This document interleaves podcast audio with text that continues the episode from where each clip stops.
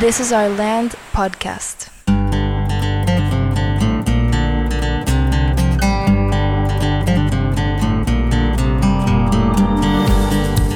Esto es This is Our Land podcast. Estamos ahora en el episodio 24. Aquí estoy con Alejandro. ¿Cómo estás? Muy bien, ¿y tú? Bien, muy bien, gracias. En la semana pasada platicamos sobre la importancia de crear identidad. Platicamos un poco sobre el- la creación en sí de la marca, la experiencia que habíamos tenido con School of Rock, que en aquel entonces optamos por comprar una franquicia o rentar, realmente es una renta, rentas una marca Sí. y pagas regalías. Eh, también platicamos sobre ese simbolismo que, que es el, el mandar a hacer merch Ah, sí. y los hoodies que hicimos de, de Land School Ajá. y el proceso de crear una propia marca. Ese proceso, digo, si nos queremos detener un poquito ahí nada más, Sí. antes de llegar quizá a, a donde estamos ahorita en ese proceso que estamos narrando de alguna forma la, la experiencia de cómo creas un Ajá. negocio. O cómo creamos nosotros un, un O, negocio, sí, o como creamos nosotros, en este caso Land School, y lo que ha pasado antes. Pero me acuerdo que contactamos a una empresa que se dedica precisamente a, a generar marcas o a Sí. generar la identidad. Fue un proceso muy interesante porque fue mucho el, el- el que nos entrevistaran para entender qué representa, de dónde viene, Ujú. eh, cuál es la aspiración, qué queremos sea la percepción de esta marca en el mercado Sí. qué esperamos lograr, etcétera. Y en función de eso se presentaron, nos presentaron varias opciones, Sí, sí, sí. tanto de, de logo, de, de nombres Sí. Paletas de colores, este, identidad gráfica en general, ¿no? y, y eh, nos, nos gustó mucho Land School por, Por lo que puedes construir alrededor de... sí, por la historia que se puede contar con ese nombre. Sí, yo creo que eso fue lo primero que más me emocionó, porque es como, pues lo, con lo que platicábamos. Por un lado es la tierra donde siembras y luego cosechas.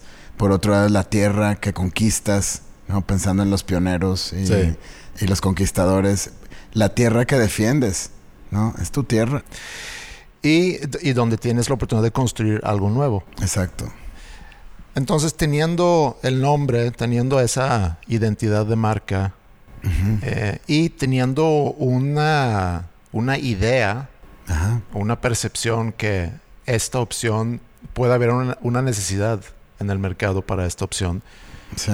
pero seguía a ser un estudio de mercado. Sí, porque en el, en el episodio anterior platicábamos de tratar de identificar modelos de negocio, modelos educativos, modelos pedagógicos, como para tratar de entender y de ir definiendo un poco lo que, pues el tipo de escuela que queríamos proponer. Y lo que siguió es trabajar por un lado esto que dices de la identidad, todo el naming, el branding y demás, pero por otro lado también empezar a el proceso de, de investigación, de empezar a ver si, si por un lado existe una, un, interés, hay un, si existe un mercado para lo que estamos proponiendo de estudiantes y por otro lado si es interesante también para personas que quieren invertir, ¿no? Sí, porque aclarando eso, nosotros teníamos desde un inicio la intención de invitar a personas a, a invertir con nosotros, Exacto. porque no teníamos nosotros los fondos suficientes para echarlo a andar solos, que también es, es un proceso, es un proceso interesante, es un proceso que hemos vivido eh, de diferentes formas, en diferentes proyectos y en diferentes negocios, pero yo creo que eh, no como, no como esto. Sí, Y es un, nada más eso, es un proceso de aprendizaje muy padre. Y, y tiene una razón de ser. Yo creo que a medida de que hemos ido trabajando con diferentes eh, socios a lo largo de estos 20 años, em, nos damos cuenta lo valioso que es un socio, no solamente la parte de, de la inversión capital, sino también sus ideas, también su, su visión. Que, y es padre sumar al equipo gente que, con quien compartes es- esa, esa visión. Sí, que no es nada más como dices el dinero, sino también tiene que haber algo más. Exacto. Pero regresando al, al conocer más sobre el mercado, Ajá. contratamos a una persona para ayudarnos a hacer entrevistas con gente, entender bien la oferta actual Sí. y ver dónde pueda existir ese gap donde nosotros podemos entrar. Que, que ya habíamos visualizado ese gap antes, pero siempre es bueno tener los datos duros Claro. eh, para realmente confirmar que sí existe y, y vamos a, a darle para adelante. Sí, porque sin duda a través de School of Rock pudimos dan- darnos cuenta que, que ahí estaba el, el mercado, que había una necesidad, inclusive platicando con los, con los estudiantes, pues había como mucha motivación y, y- y- y curiosamente tenemos ahorita tres estudiantes que venían de School of Rock con los que platicábamos en ya hace tiempo, ¿no? Sí.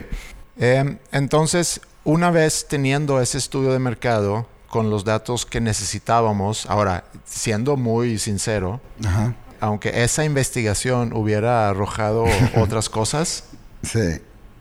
Quizá hubiéramos ajustado ciertas cosas, pero hubiéramos seguido de todas formas. Sí, creo que, que mucho, además de la investigación y de los datos duros que puedes tener, algo que también es bien importante es esa observación empírica, la intuición que tienes, el platicar con los papás y decir, es que sí, sabes que falta esto. Eh, sabíamos, pero siempre es bueno poder eh, de alguna manera reafirmarlo con datos duros. Sí, vi un, un TED Talk Ajá, hace unos días de una mujer llamada Angela Duckworth. ajá, Ella trabajó muchos años o de recién egresada, eh, se metió a trabajar en McKinsey, que es una empresa de consultoría. ajá. Y habla sobre el proceso de cómo la contratan, cómo ellos escogen, eh, pues gente muy analítica, muchas veces personas con, con un alto rendimiento, seguramente Sí. un IQ muy alto, Sí, porque lo que hacen esas empresas es precisamente hacer estudios de mercado, estudios de estructuras organizacionales, juntan mucha data sí, y presentan reportes y dicen aquí está nuestro análisis y eso es lo que deben de hacer exacto. es quizá dudoso que todo lo que se paga a esas empresas para hacer esos estudios, si Ajá. realmente tiene el impacto que, que se pudiera esperar tomando en cuenta lo que cuesta, Sí, sí, sí. que es un poco su conclusión. Un día se cansa de eso y dice, quiero hacer algo que realmente tenga significado Ajá. y empieza a enseñar mate en, Wow. en- en el grado séptimo Wow. en secundaria. Y empieza eh, a también a analizar otras cosas, de que por qué es que ciertos estudiantes rinden más que otros o presentan mejores resultados que otros. Ajá. Y empieza a aplicar ese cuestionamiento, esa pregunta en diferentes áreas, no nada más en la escuela, sino también, recuerdo que mencionó una competencia de un spelling bee, de- o no sé cómo se llama eso en español, de un concurso en ortografía o, Sí. o algo así, ¿no? Eh, también en otras áreas, para ver qué es lo que hace la diferencia y qué tanto impacto tiene el, el IQ Ajá. y otras habilidades y nota que un gran factor del éxito, sea cual sea el éxito, puede ser tener una alta calificación en matemáticas o en otra materia, Sí. o lograr echar a andar un negocio o simplemente tener algún tipo de, de logro. Exacto. Dice que gran, gran parte y lo que es común en todo eso es cómo tratas con el fracaso Ajá. y cómo te levantas del fracaso Ajá. y cuál es tu actitud ante el fracaso. Sí. Y lo define como grit. Y grit en español pudiera ser perseverancia. Ajá. Dice, independientemente tu inteligencia, independientemente tus habilidades eh, socioemocionales o, o tus capacidades sociales y cómo relacionarte con otras personas, que sin duda sí tienen un impacto, Sí. pero según ella lo que tiene mucho impacto, o quizá más, es tu perseverancia. Sí, estoy de acuerdo. Y, y ahorita que platicamos sobre el estudio de mercado y, y que aunque los resultados quizás nos hubieran dicho otra cosa, y lo platicamos hace un par de episodios, Sí, cuando claro. platicamos de la historia de Sanfora y cuando nos dijeron que este concepto no va a funcionar y nos pusimos todo tristes y no sabíamos, eh, sentimos como que el fracaso, Sí. eh, pero nos levantamos de ahí y seguimos trabajando. Sí. Y es que es, es una gran manera de aprender. Y, y lo que me llevé mucho de esa plática, que es una plática corta, realmente ha escrito un libro, obviamente, de Sí. eso, eh, que obviamente, o, o no voy a decir obviamente, pero seguramente fue un bestseller en su momento. Sí. Pero ese TED Talk creo que dura 6 a 8 minutos. Pero sí compro mucho la idea de la perseverancia y sobre todo el cómo es tu actitud ante el fracaso. Sí, totalmente. Porque es muy estigmatizado y yo creo, y lo hemos platicado, de que si alguien, eh, re- relacionándolo por ejemplo con, con los exámenes de admisión, que, que normalmente miden español y matemáticas, Sí, y tú presentas malos resultados en matemáticas, no necesariamente es porque no tengas la capacidad de Sí. resolver problemas matemáticas. Pero a lo mejor tuviste malos maestros, a lo mejor tuviste varios fracasos y no supiste lidiar con esos fracasos Ajá. o simplemente te categorizaron como alguien que no puede Ajá. o que no sabe, sí. en lugar de, de Motivarte a- motivarte, a animarte. a salir adelante. Y tiene mucho que ver, por un lado, con la personalidad y también incluso con, con tu filosofía de vida. ¿no? De hecho, esa es una de las cuatro virtudes de- del estoicismo. A final de cuentas, puedes pensar y tener todas las grandes ideas y, toda la, motivación y las ganas, pero si no es- eres capaz de sobrellevar esos obstáculos, no vas a aprender ni vas a ir incrementando ese nivel de tolerancia. Inclusive hay una correlación con el, con el nivel de estrés. Por ejemplo, en, personas que emprenden, eh, de acuerdo a la edad, esa misma, el, el- el estar en constante lucha por salir adelante, te genera mucho estrés y mucha ansiedad que en otras posiciones regularmente no, no, no, no sucede, ¿no? Sí. Obviamente que hay otros factores, como ya mencioné, pero hablando del emprendimiento y hablando de nuestro proceso de emprendimiento, el hacerlo en conjunto, o sea, no estar solo, eh, también es algo que favorece mucho, Claro. porque tienes la oportunidad de, de estarse motivando uno al otro. Y en algún momento uno va a estar más fuerte que otro y, y eso te ayuda. Sí. Entonces ya habíamos visto diferentes modelos Ajá. educativos, modelos de negocio, ya teníamos los números en orden, nuestras proyecciones, etcétera, un estudio de mercado en el cual nos basamos para poder hacer las proyecciones, Sí. saber, mira, nosotros necesitamos captar tal porcentaje del mercado, Sí. nos hace sentido, entonces se hace todo un plan, una corrida financiera Sí. y empezamos a sondear con personas que quisiéramos nosotros invitar al proyecto para invertir y, y también por su por sus conocimientos y contactos que, Sí. que sin duda es también algo que importa mucho Claro. Y fue un proceso muy largo porque estuvimos con varias personas eh, y que también es un aprendizaje de que te sientas con una persona y Sí. que empieza a darle largas y eso también frena mucho el proceso Claro. no te permite avanzar porque todo indica que, que va muy bien Sí. y, y que vas a obtener la inversión que necesitas, Sí.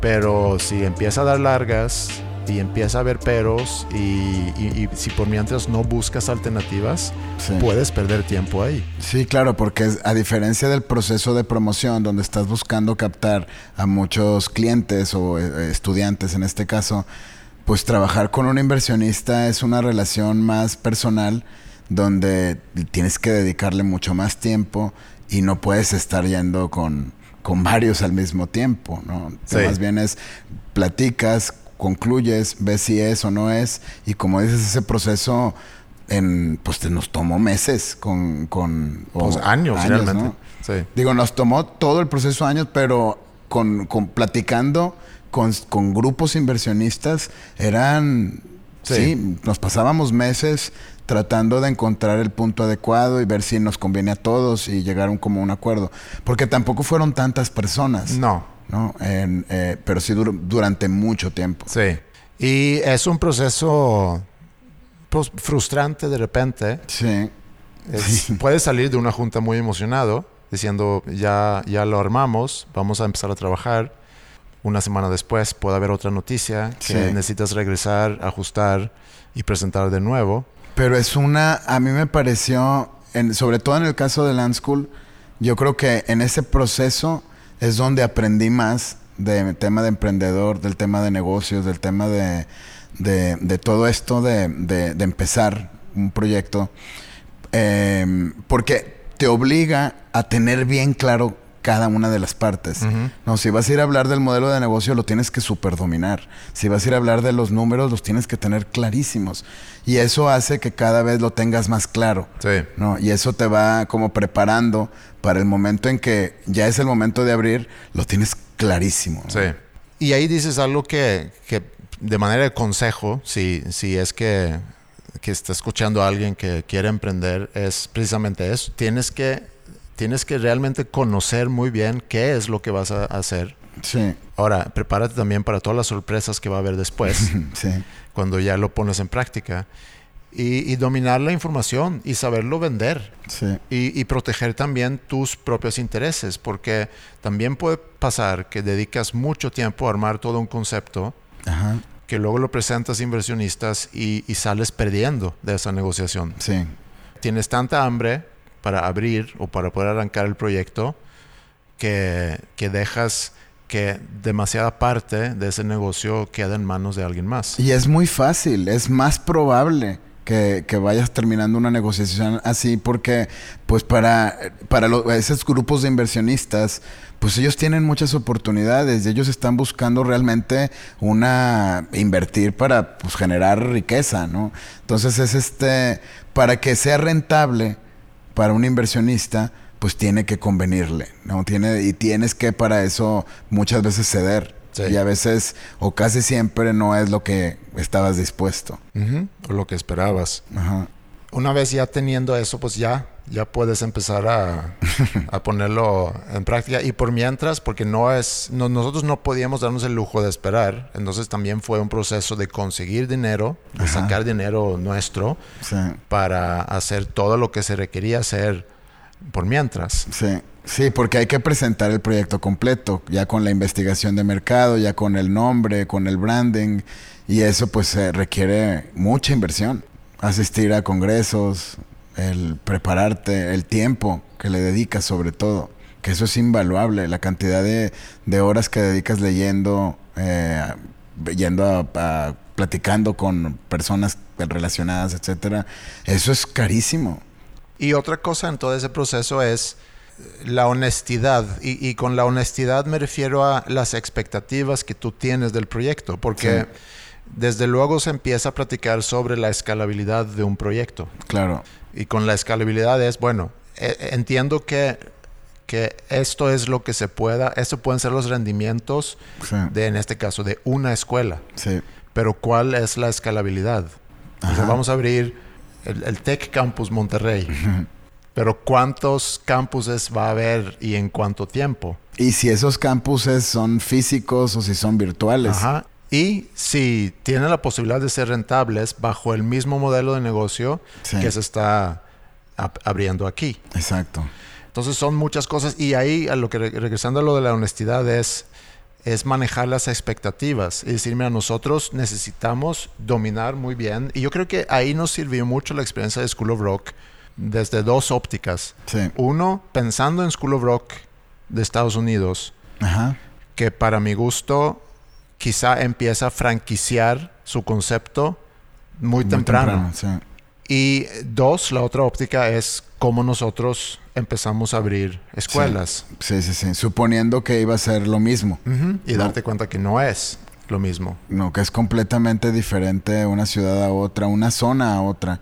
Entonces ahí la importancia de dominar muy bien lo que haces, y eso lo dejamos muy claro, necesitamos graduar una generación y ver cómo le va a esa generación.